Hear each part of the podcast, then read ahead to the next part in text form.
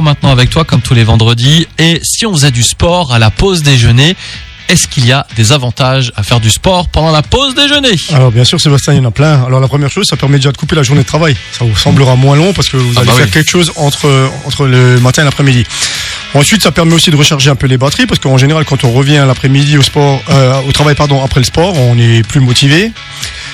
Euh, ce qui est bien aussi, ça permet d'optimiser son planning. C'est-à-dire que ça va vous permettre de profiter de vos soirées. Si vous faites du sport entre midi, vous n'avez pas besoin de le faire oui, le soir. ah, ah oui, là, t'es organisé toi, on sent Bah, l'expérience. ouais, vaut mieux parce que quand on n'a pas beaucoup de temps, vaut mieux être organisé. Hum, hum, hum. Ensuite, ce qui est bien, et ça c'est vraiment top, c'est que pour la perte de poids, ben, on va brûler des calories au lieu d'en ingurgiter. Oui, c'est vrai. ça c'est bien. Voilà. Et puis euh, dernier truc, euh, bon c'est un petit détail, mais quand on voit un collègue qui fait du sport entre midi, ben, des fois ça donne des idées. à Ça motive, Voilà. ça Voilà, c'est motive. pour ça que j'en fais pas entre midi. Parce que Parce que j'en fais pas, bah voilà, Voilà. c'est ma- Mais, euh, moi, il y a juste une question bête là, la douche là, tu la prends quand? Parce qu'en général, tu suis un peu, tu préfères quand même te doucher quoi. Ah bah tu vas le faire après le sport normalement, si t'as la Ouais. possibilité. Voilà. Bon, Ah bah, justement, ici, alors Vanessa, on a une douche nous à la Ah, radio, voilà. hein, donc Ah bah tu peux voilà. te doucher. Ouais, tout prêt.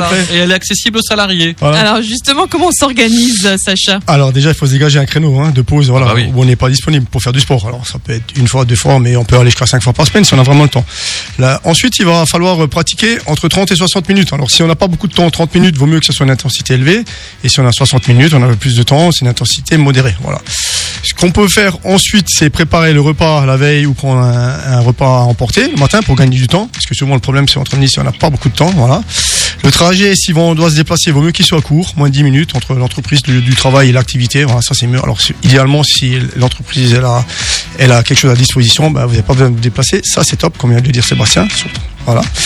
Et puis ensuite, euh, définissez votre séance à l'avance, c'est-à-dire euh, préparez déjà votre séance, qu'est-ce que vous allez faire, euh, ne réfléchissez pas 10 minutes, Organisez. voilà, ne réfléchissez pas 10 minutes sur place au moment venu, parce que là vous allez perdre du temps.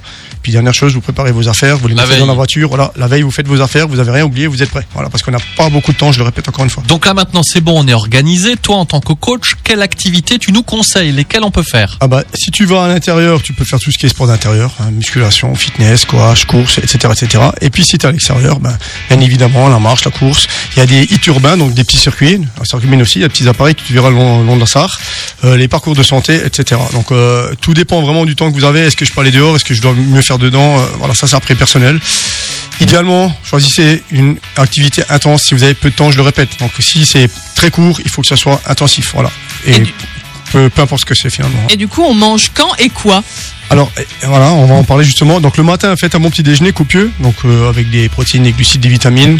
Ça c'est important, ça va vous caler. Euh, avant l'entraînement, faites une petite collation très légère, un fruit, une barre, un fruit sec, quelque chose de sucré pour avoir un peu d'énergie. Donc ça, c'est quoi, genre vers 11h45 Ouais, quoi. voilà. Enfin, ça dépend de laquelle. Ouais, si tu dis l'heure- midi, quoi, Voilà, si pause, midi. voilà, effectivement, voilà, c'est ça, un quart d'heure, 20 minutes avant.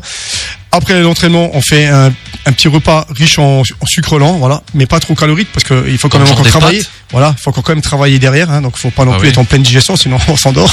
Voilà.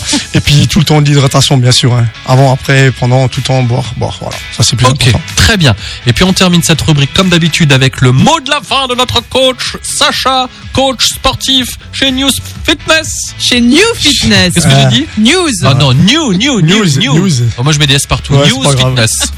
Alors sport à la pause déjeuner, t'assures une bonne journée. Ah oui, Ah bien. bah oui, bien, évidemment. Bien, bien. Alors,